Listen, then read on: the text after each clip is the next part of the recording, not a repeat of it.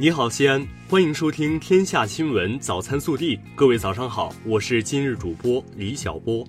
今天是二零一九年四月八号，星期一。受西风槽影响，八到九号我市将有一次降水天气过程。本次降水降温过程将对森林防火工作有利。首先来看今日要闻。据统计，今年清明假日期间，我市共接待游客四百六十四点八一万人次。同比增长百分之二十二点一六，旅游业总收入十八点八七亿元，同比增长百分之二十七点三四。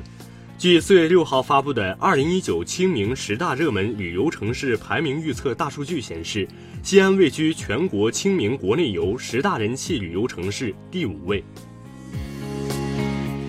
本地新闻。针对我省蓝天、碧水、净土、青山四大保卫战攻坚推进工作，西安将从六个方面打响污染防治攻坚战，作出西安贡献。四月七号下午，西安交通大学第四届企业家校友创新创业论坛举行，市长李明远、西安交通大学校长王树国出席并致辞。市发改委近日围绕大西安中小运量轨道交通线网规划编制工作开展座谈会和相关调研活动。记者了解到，鄠邑区高新区将充分考量自身区域空间发展、产业布局以及客流预测等因素，规划布局合理的中小运量轨道交通线网，并选取适宜的轨道交通制式。以“新丝路、新枢纽、新物流”为主题的第十六届中国国际物流节暨青岛港第九届中国西部国际物流产业博览会将于今日在西安开幕。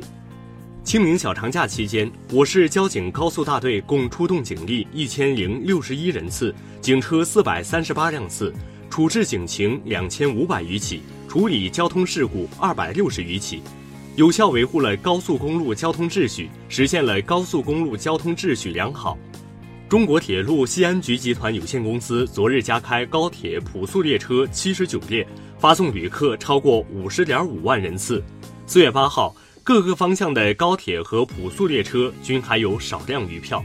清明节期间，西安市公交总公司共出车两万零六百八十六辆，客运量一千零二十六点零一万人次。其中九条免费祭扫专线累计出车四百一十一辆，运送乘客二点三二万人次，确保市民清明节期间顺畅出行。清明节期间，全市城管系统共处理市民投诉和视频监控问题一千三百五十余件，其中幺二三四二城管特服热线处理市民群众投诉咨询七百五十七件，远程视频监控采集上报问题五百九十七件。四月七号。农历三月三上巳节当天，鸢飞万物生，古城春意浓。二零一九西安城墙大唐风筝会活动如约而至，即日起至四月二十八号，大唐主题舞蹈、传统风筝放飞表演将在城墙景区轮番上演。记者七号获悉。为大力推进全省青少年社会主义核心价值观建设，团省委、省青联联合省委宣传部、省委政法委、省委军民融合办等单位，从即日起启动第七届“中国梦青年志”寻找身边的陕西好青年活动。清明期间，陕西省内各博物馆和对外开放文物保护单位举办了新展和公众教育、清明公祭、寻亲寻脉。民俗展演等四百多场次独具特色的文化活动，来自海内外三百三十六万人走进陕西文博单位赏美景，享受文化大餐。暖新闻。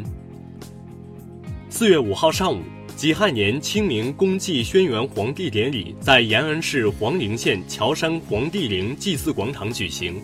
万余名海内外中华儿女代表参加公祭活动。其中，陕西科技大学四百名大学生为公祭活动现场提供秩序维护志愿服务，成为典礼现场的一大亮点。据悉，今年已是该校连续八年作为全省唯一派出单位，为清明公祭轩辕皇帝典礼提供零差错、零失误、零投诉的志愿服务活动。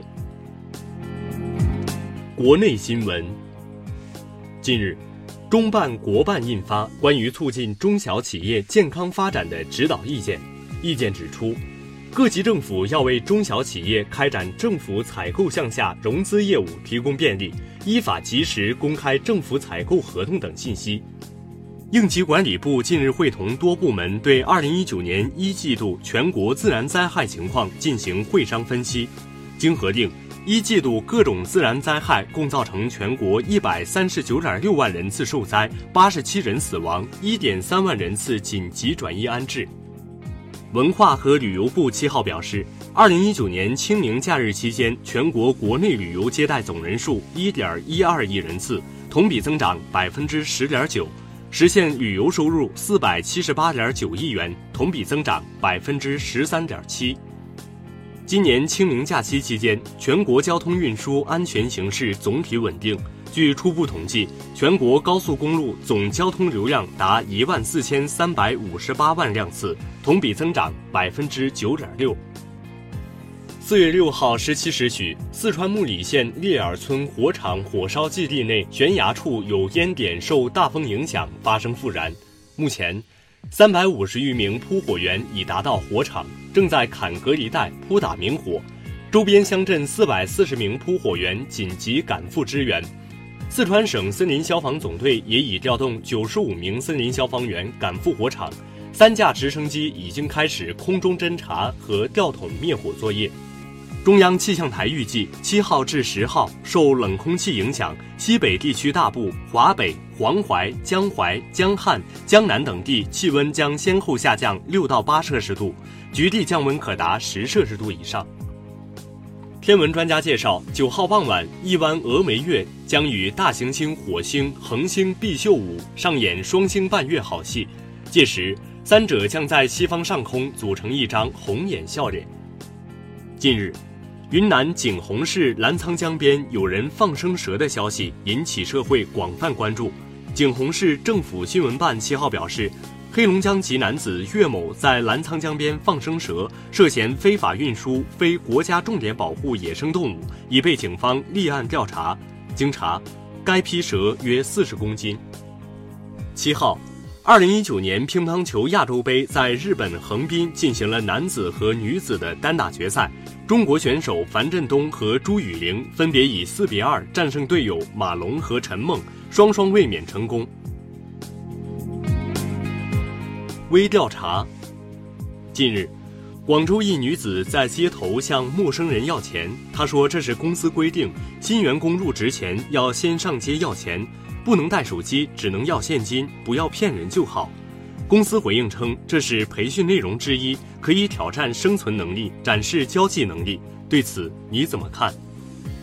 更多精彩内容，请持续锁定我们的官方微信，明天不见不散。